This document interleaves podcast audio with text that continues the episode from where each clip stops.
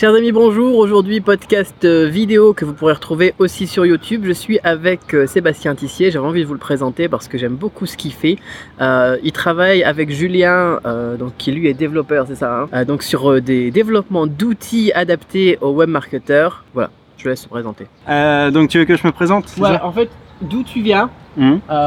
Qu'est-ce qui t'a amené à aujourd'hui, par exemple, être en Thaïlande? Enfin, tu habites au Cambodge, mais voilà, comment est-ce que tu es arrivé jusqu'ici, ton parcours?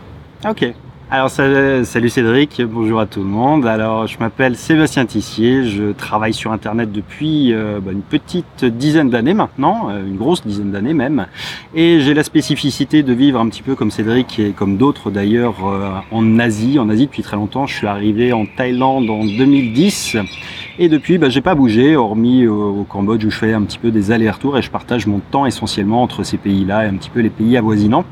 Euh, d'un point de vue professionnel, bah, je suis connu du moins un petit peu sur Internet, un tout petit peu pour deux projets euh, principaux qui sont Black Hat Marketing, où on parle de stratégie un petit peu Black Hat, de scrap, de, de techniques un petit peu de gros hacking, et puis de l'autre côté, avec mon associé Julien Arsin, donc euh, dont tu as parlé Cédric, eh bien on a développé un service en ligne, un SAS, c'est-à-dire un outil qui permet d'aller récupérer des listes d'emails ciblés professionnels sur des sites comme LinkedIn par exemple d'aller récupérer des bases de données euh, sirènes pour euh, se constituer des listes très vite, puisque hum, quand on a démarré sur Internet, la, grande doctrine finalement, c'était de mettre en place des landing pages et puis de, capturer du trafic au travers de ça. Puis on a trouvé ça un petit peu dommage parce qu'on pouvait aller beaucoup plus vite en récupérant l'email des gens directement. Et quand on s'adresse à des professionnels, bah, c'est parfaitement adapté parce qu'on a le droit de le faire. Et donc du coup, bah, ça permettait de capturer beaucoup plus de mails beaucoup plus vite et donc de lancer des business beaucoup plus vite. Donc en réalité, bah, mes activités ont toujours tourné un petit peu autour de ça et euh, pendant longtemps j'ai travaillé dans l'affiliation avec des réseaux de blogs jusqu'au jour où effectivement il y a deux ans et demi en arrière, euh, eh on a décidé avec Julien de, se mettre un petit peu en lumière pour apporter un petit peu tout le savoir-faire qu'on avait développé au fur et à mesure de ces années. Alors là, tu as, évoqué un truc qui est super intéressant, c'est euh, la capture de lead au final. Parce que c'est important, les gens la plupart du temps, ils se disent j'ai besoin de faire de la pub Facebook par exemple pour, euh, pour mon business, j'ai besoin de faire de la pub sur AdWords, j'ai besoin de faire, euh, je sais pas moi, un shootout sur Instagram. Mais toi, tu as vraiment identifié un problème qui est que quand on veut faire du business, l'important c'est d'avoir des leads qu'on va contacter et re-recontacter en fait. Comment est-ce que tu as identifié ce problème? Comment est-ce que tu as identifié ce problème et pourquoi est-ce que tu es arrivé à cette idée-là que c'était euh, que la solution c'était de scraper les, les, groupes Facebook ou alors d'aller voir un petit peu les trucs sur, sur LinkedIn? Alors ça s'explique un petit peu dans mon parcours. Moi j'ai démarré avec une vraie entreprise il y a, il y a 20 ans de ça en arrière. Une vraie entreprise? Une vraie entreprise, c'est-à-dire une vraie SARL avec des vrais bureaux, avec des vrais employés, des vraies charges sociales, des vraies factures de TVA à payer et tout un tas de problématiques qui étaient de dire voilà bon euh, quand tu t'es fait repasser par euh, par le fisc, par la TVA, par toutes les charges, par tout ce que tu as à payer finalement, eh ben il te reste plus grand chose pour développer ton business et surtout t'as pas beaucoup de temps. Donc l'idée à l'époque bah, c'était qu'il fallait aller vite, qu'il fallait trouver des moyens de de faire du pas cher quoi pour se développer. À l'époque, euh, par exemple, quand j'ai lancé un nouveau service euh, qui était du contrôle médical, à l'époque, ce qu'on a fait, c'est qu'on a écrit, enfin, on a acheté un petit programme qui permettait d'utiliser nos lignes téléphoniques. J'avais un centre d'appel à l'époque et on avait 15 ordinateurs qui, euh, qui étaient immobilisés la nuit, qui servaient à rien parce que les gens travaillaient pas la nuit chez moi. Et du coup, on a installé un programme qui permettait d'utiliser nos forfaits illimités d'attaque qu'on avait sur lequel on passait des, appels téléphoniques toute la journée. On a envoyé des millions de fax avec, littéralement des millions de fax. Toutes les nuits, en fait, eh bien, on envoyait des dizaines de milliers de fax à partir de chaque poste. Et comme ça, eh on a trouvé des nouveaux clients. Bref, cette idée un petit peu de gros hacking, à l'époque, ça portait pas ce nom-là, mais c'était vraiment, euh, je dirais, des techniques de développement de business à moindre coût. Et l'idée, bah, c'est pareil, quand tu te lances sur Internet, tu tellement de choses à faire, tellement de choses à savoir. Et puis surtout, en fait, euh, le net, c'est, ça marche que quand on a des clients. Donc le moyen le plus facile de trouver des clients, tout le monde va te dire, c'est de faire de la pub. Sauf que la pub, ça coûte cher et ça coûte encore beaucoup plus cher quand tu connais rien, quand tu démarres. Parce que si tu parles de Facebook, par exemple, eh bien ton pixel, il n'est pas entraîné, t'as pas de data, t'as pas de retour sur tes funnels, sur tes produits, tu sais pas ce qui plaît, ce qui marche ou ce qui marche pas. Donc l'idée, c'était de pouvoir tester surtout tester très vite. Et quand euh, on scrape des emails, on va scraper par exemple 10 000 emails et avec ça, on envoie ça vers une landing page. On voit tout de suite s'il y a de l'intérêt ou pas, sans avoir besoin en fait de mettre 2-3 euh, 000 euros en pub qu'on va sacrifier finalement pour se dire bon bah finalement ça plaît pas et ça marche pas quoi. Là, ça permettait d'aller beaucoup plus vite et cette problématique là, bon, on l'a gardée. Euh, aujourd'hui, quelle que soit l'activité sur le net, mais c'est aussi vrai dans la vie réelle, une entreprise c'est fait pour vendre avant toute chose parce que c'est ce qui mesure la réussite. C'est-à-dire que tu peux avoir ou penser avoir le meilleur produit du monde, euh, in fine, il n'y a que tes clients qui vont te le dire. Et s'ils se vendent pas, c'est que tu as tort, il faut l'admettre. Donc l'idée, c'est qu'on trouve jamais les formules magiques du premier coup et que bah, pour ça, faut procéder par test et les tests, ça coûte toujours très cher. Quand on fait une campagne pub et qu'on met 10 audiences en parallèle avec 10 formats publicitaires, bah, on sait qu'il y en a peut-être un qui va ressortir et qui va marcher, mais ça veut dire que tous les autres qu'on a mis, bah, ils sont jetés à la poubelle. Alors on appelle ça acheter de la data, c'est bien, mais on pourrait et on peut surtout le faire d'une manière gratuite en utilisant des techniques alternatives. Après, je dis pas qu'il faut pas utiliser la pub Facebook, mais encore une fois, il faut savoir procéder par étapes et quand on n'a pas d'argent à sacrifier immédiatement, c'est sans doute la plus mauvaise idée de commencer d'abord par la pub Facebook et plutôt euh, de devoir chercher des, des, solutions qui sont elles beaucoup plus opérationnelles immédiatement et surtout qui coûtent beaucoup beaucoup moins cher. Aujourd'hui, en fait, un lead sur Facebook, ça vaut allez, au bas mot maintenant à peu près un euro. Ça peut monter à beaucoup plus suivant les thématiques évidemment. On va pas faire une généralité, mais, disons un euro. Et euh, pour, euh, pour Linklead.io par exemple, pour 47 euros, on va donner 2000 leads. Euh, alors évidemment, c'est pas la même, c'est pas du tout le même ratio. La, la relation avec les gens n'est pas la même. Mais je veux dire par là qu'en fait, on est quand même sur un, aspect qui est totalement différent. 47 euh, fois 1 euro d'un côté, ça ferait 47 litres pour Facebook comparé à 2000. Alors après, il y a des techniques d'exploitation qui permettent de les rentabiliser et des petites choses à savoir. Mais effectivement, on est sur quelque chose qui est vraiment de l'ordre du du hack de croissance rapide. C'est-à-dire, voilà, quand on n'a pas les moyens, si j'ai 50 balles, est-ce que je dois les mettre où? Est-ce que je dois les mettre d'abord? Bah, Ça sera pas en pub Facebook parce que 50 balles en pub Facebook quand on démarre, ça produit jamais grand grand chose. Quoi. Au mieux, ça produira 50 leads. Après, ce qui est intéressant que tu dis, euh, ce que tu dis ici, c'est que en fait, tu sautes une étape carrément. Parce que sur Facebook, on essaye de capturer des leads. Bon, bien évidemment, on les cible, mais après, il faudra les revalider de toute façon dans notre séquence d'email, quoi. Et là, euh, bah, tu les as directement les leads et puis tu les, valides. Après, tu les tries éventuellement euh, dans ta séquence d'email. Donc, c'est vraiment une vision qui est beaucoup plus stratégique que juste la technique de la pub Facebook. Et donc, tu as ces outils-là au niveau de la capture de leads, mais tu as aussi d'autres outils. Euh, J'en connais un qui va intéresser parce que la pub Facebook, ça intéresse quand même aussi les, gens qui me suivent, moi, euh, notamment avec euh, la partie dropshipping, beaucoup moins pour tout ce qui est gros import et encore. Euh, tu proposes aussi des outils pour des gens qui font de la pub Facebook, pour des gens qui, euh, bah, qui font de la pub tout simplement Alors effectivement, on a plusieurs types de logiciels. Euh, on en a notamment, je pense à celui-ci auquel tu fais référence, qui est sur la création de vidéos pub pour Facebook. Euh, bah, L'idée, c'est toujours la même finalement, c'est quand on démarre de zéro, quand on n'est pas habitué à faire des vidéos, des vidéos publicitaires, il y a un apprentissage qui est long, il faut, faut maîtriser un logiciel de montage, il faut chercher des photos, il faut trouver un format qui marche. Et, ça, ça prend déjà des heures quand on est débutant, et même quand on ne l'est pas d'ailleurs.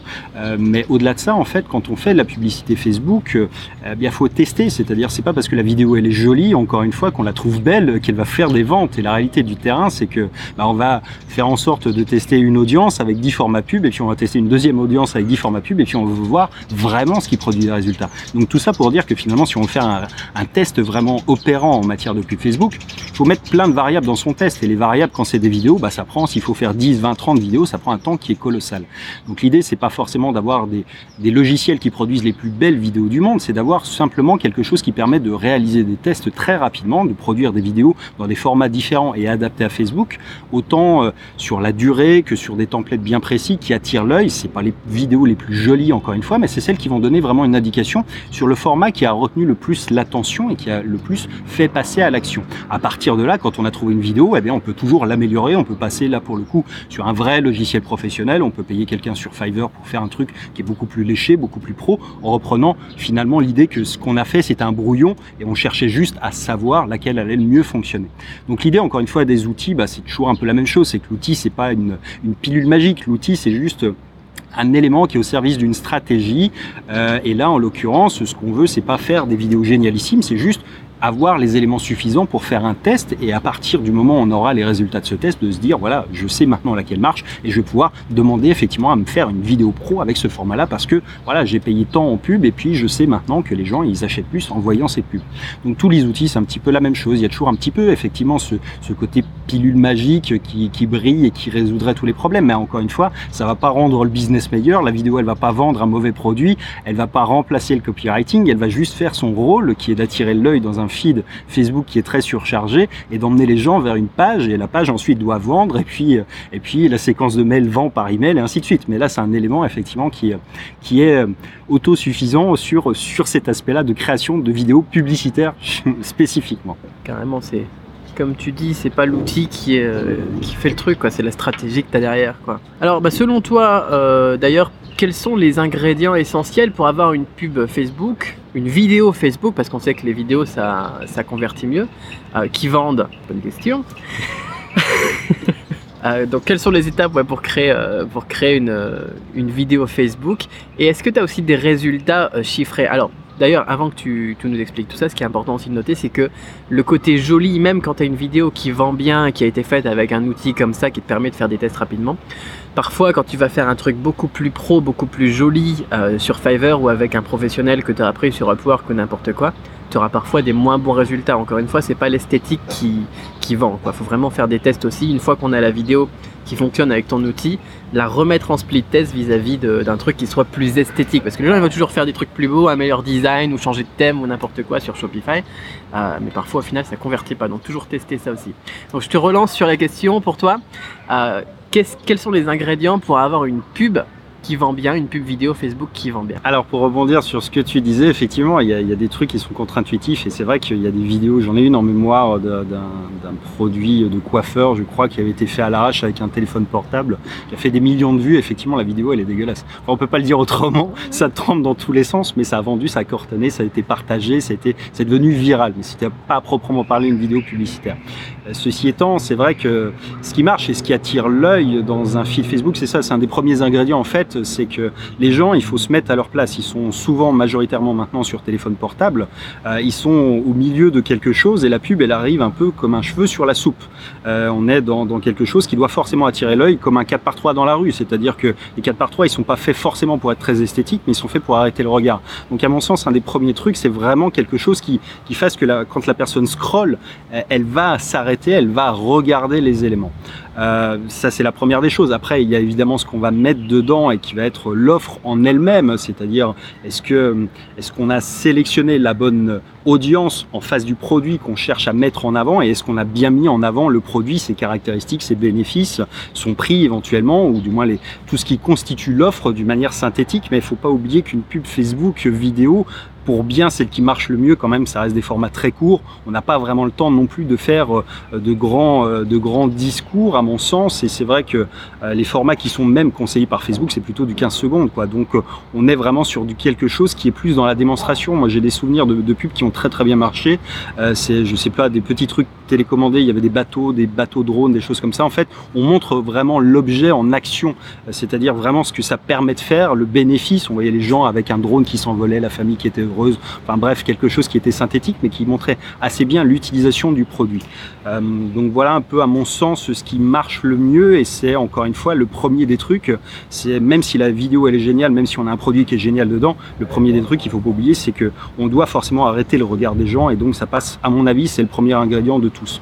Complètement d'accord. ouais. Je pense que l'idée, c'est euh, bah, faut montrer que tu es là, tout simplement. Même quand on fait des pubs avec des images, euh, rien que le fait d'augmenter un petit peu le contraste, ça permet bah, de ressortir un peu plus dans le flux. Et euh, une fois que bah, les gens ils ont posé les yeux sur ta pub, bah, il faut leur montrer qu'est-ce que tu vas leur apporter tout simplement. Très bon conseil, là euh, profitez-en. Euh, regardez un petit peu vos pubs Facebook, vous, ce que vous avez actuellement qui tourne, que ce soit vidéo, image, photo, etc. Et regardez si à la fois ça arrête l'œil et ensuite bah, si vous promettez tout de suite quelque chose qui va changer un petit peu la vie des gens quoi, et qui est adapté à votre stratégie globale. En tout cas, bah, merci beaucoup pour, euh, tous ces conseils. Euh, je mets un lien vers ta chaîne, je l'ai sûrement mis en truc qui s'affiche en haut à droite là euh, tout à l'heure. Mais bon, vous l'avez aussi dans la description donc, de, de cette vidéo. Un truc à ajouter encore, un petit conseil comme ça pour les gens, notamment qui sont sur Shopify avec du dropshipping, qui selon toi serait vraiment essentiel. Quel est pour toi, parce que tu es aussi membre de, de Quickstart, tu regardes aussi tout ce qu'on fait au niveau des, euh, boutiques, dropshipping sur, euh, sur Shopify et autres outils qu'on propose. Qu'est-ce qui, selon toi, serait vraiment le plus gros game changer dans, euh, tes business en ligne, dans, ton, tes e-commerce Euh, un conseil qui est plus généraliste, je pense, et qui, vaut pour à peu près tous les business, euh, qu'ils soient en ligne ou pas, c'est de pas oublier qu'on est assez propriétaire de peu de choses quand on, euh, travaille avec Facebook. En fait, euh, quand on fait beaucoup de pubs sur Facebook et notamment pour euh, voilà quand on fait de l'e-commerce, on a tendance à utiliser beaucoup ce levier-là et c'est vrai que ça marche. Le problème, c'est qu'on n'est pas propriétaire de grand-chose. Quand on y regarde attentivement, en fait, on est locataire d'un pixel et locataire à prix quand même assez élevé. Donc l'idée euh, qui est un peu derrière tout ça, c'est de dire qu'il faut impérativement construire une relation plus solide sur laquelle on a les enfin les mains libres, ça veut dire la base de données d'email, ça reste, même si aujourd'hui tout le monde dit que l'email est mort, même si, etc. La réalité du truc, c'est que si demain euh, tu perds ton compte Facebook, si demain ta chaîne YouTube est fermée, si demain ton compte SoundCloud est piraté, bref, tout ce qui te reste finalement, ça reste quand même ta liste d'emails que tu pourras contacter parce que c'est le seul élément tangible dont tu es réellement propriétaire et de la relation que tu as avec cette liste. C'est ce qui est important, c'est pas juste les emails évidemment, c'est le début, mais je veux dire, une fois que tu as les emails, tu peux les uploader en audience sur Facebook, tu peux les uploader sur AdWords, tu peux les relancer sur YouTube, tu peux faire à peu près ce que tu veux, mais surtout dès lors que les gens ont noué un contact personnel avec toi, un lien presque intime, euh, quand tu envoies un email comme Cédric tous les jours, voilà, il y a des relations qui se développent, des gens qui attendent, des gens qui vraiment comptent un peu sur toi et puis qui ont pris l'habitude de consulter tes contenus, eh bien cette relation, elle, elle se perd pas. Euh, c'est des gens qui vont te suivre à vie et c'est vraiment la plus grosse valeur que quel que soit ton business aujourd'hui, que tu sois dans le domaine de la formation, dans l'e-commerce ou peu importe, ça marche exactement pareil. La vraie, euh, la vraie chose à travailler pour avoir un business pérenne, c'est cette relation dans la durée et de pouvoir toujours être capable de contacter les gens et ça passe essentiellement par l'email. Ça peut être également le numéro de téléphone, peu de gens le, le font actuellement, mais avec le numéro de téléphone, on peut retrouver les gens sur Facebook, on peut les retrouver à peu près partout en audience aussi. Et puis surtout, on peut faire des choses que les gens oublient, c'est-à-dire qu'en matière de marketing, il y a des effets de mode. C'est-à-dire que l'email marketing, c'était il y a 15 ans, c'était au top. Aujourd'hui, tout le monde dit ah, c'est mort, etc. Et, puis il y a eu le SMS. Et aujourd'hui, on peut envoyer des SMS parce que les gens reçoivent moins sur ce type de, propositions qu'avant. Euh, le courrier papier, par exemple, c'est des choses qui reviennent dans le marketing, qui ont été oubliées, qui cartonnaient dans les années 80. Enfin bref, le marketing évolue assez peu, euh, mais il y a des effets de mode qui succèdent. Et c'est vrai que eh bien, le fait d'avoir des coordonnées des gens, des coordonnées postales, des coordonnées téléphoniques, une adresse email, bah, ça permettra demain, quelle que soit en fait ton activité, quelle que soit la situation, de pouvoir profiter de tous les leviers de communication que tu pourras vouloir utiliser. C'est vrai que pense aujourd'hui si tu envoies, je sais pas, un, un, bon de réduction par la poste avec, euh, je sais pas, une belle offre sur un courrier manuscrit à l'effet de tes prospects, tu vois, quand ils vont ouvrir le courrier, c'est un truc qu'ils ont plus du tout l'habitude de voir, contrairement à la pub Facebook où ils envoient du matin jusqu'au soir. Donc faut parfois être capable de naviguer à contre-courant et pour ce faire, bah, il faut que tu aies impérativement un maximum de données sur les gens euh, leur adresse email avant toute chose évidemment si tu dois en avoir qu'une seule. Donc voilà pour ce conseil que je donne régulièrement aux gens, c'est de, de, jamais minimiser cet aspect-là parce que les business qui tournaient bien à l'époque d'AdWords, il y en a plein qui sont mordus les doigts quand ils sont fait fermer leur compte. Il y a plein plein de business qui avaient aussi pas de liste email et qui étaient en première page de Google il y a 5-6 ans en arrière et puis qui ont perdu leur première place et qui ont tout perdu du coup. Et c'est vrai que demain, bah, on n'est pas à l'abri que Facebook change les règles, veulent plus de ton business et, et, du coup tu te retrouves un peu euh, dans la même situation. Donc l'idée c'est vraiment de se prémunir de tout ça et puis encore une fois être capable de travailler dans le long terme. Je suis carrément d'accord avec toi euh, sur ce, sur ce point-là, notamment bah, la capture d'email. Et ce qui est génial de toute façon, c'est qu'il y a tous les gens qui disent que l'email marketing est mort. Du coup, il y en a plein qui le font plus.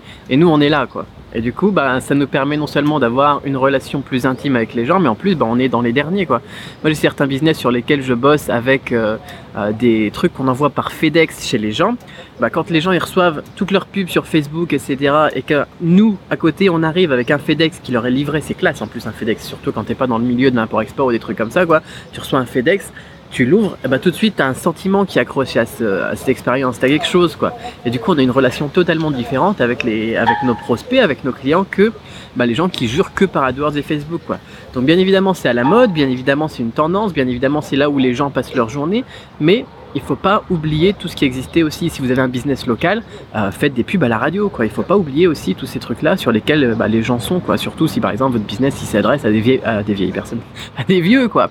Tout à fait. Donc, euh, bah ouais, complètement d'accord avec toi sur, tous ces points-là et sur la vision globale stratégique de l'utilisation des outils. J'en ai déjà parlé plein de fois sur cette chaîne.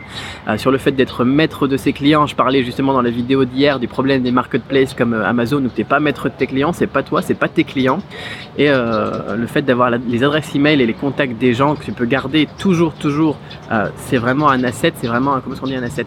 C'est vraiment un actif, merci. C'est vraiment un actif qui, euh, bah, qui, qui pas de prix pour un, pour un entrepreneur. Quoi. Voilà sur, euh, sur tout ça. Et ben, je vous souhaite euh, ben, plein de succès dans vos affaires et ben, merci pour cette intervention, Sébastien. Merci de m'avoir accueilli et puis ben, plein de succès également et à très bientôt.